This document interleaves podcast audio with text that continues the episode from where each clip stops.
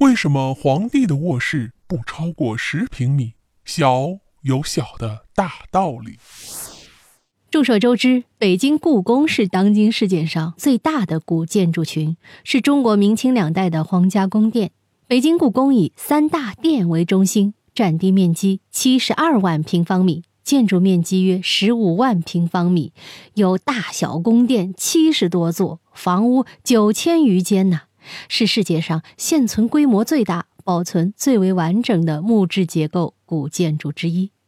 但是呢，当我们走进故宫的养心斋和雍正皇帝的书房或书房后面的卧室时，我们会吃惊地发现，哎，皇帝住的地方呀，并不比平民百姓的大多少，也不过十多平米而已。那张龙床也不比百姓的床大。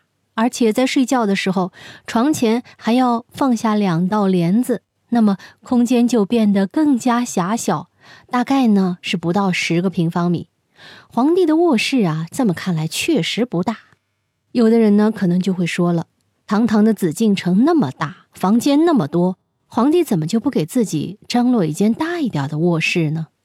其实啊，小有小的大道理。接下来呢？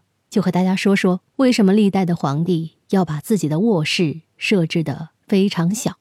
古代啊，有这样一句话：“屋大人少，切莫住。”因为古人呢认为人有气场，大的房屋并不能起到聚拢气息的作用，房子越大，需要的能量也就越多。皇帝的血肉之躯并不比平常人好多少。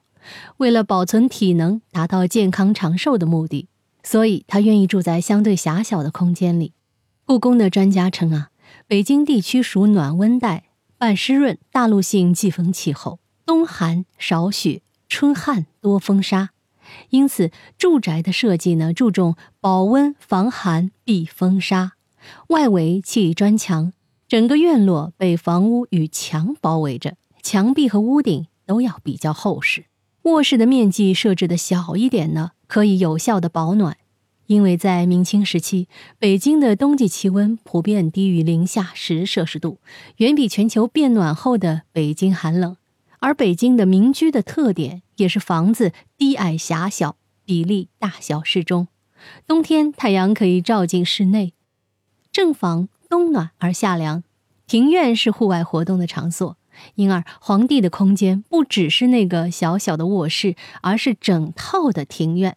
他要是想到大一点的空间里去，有的是大的庭院供他走动。因为啊，整个皇宫都是皇帝的地盘。但是呢，睡觉总还得去卧室吧？那么，因为上面说到的保暖呐、避风啊，还有聚拢人气的目的，皇帝的卧室才会设置的比较小。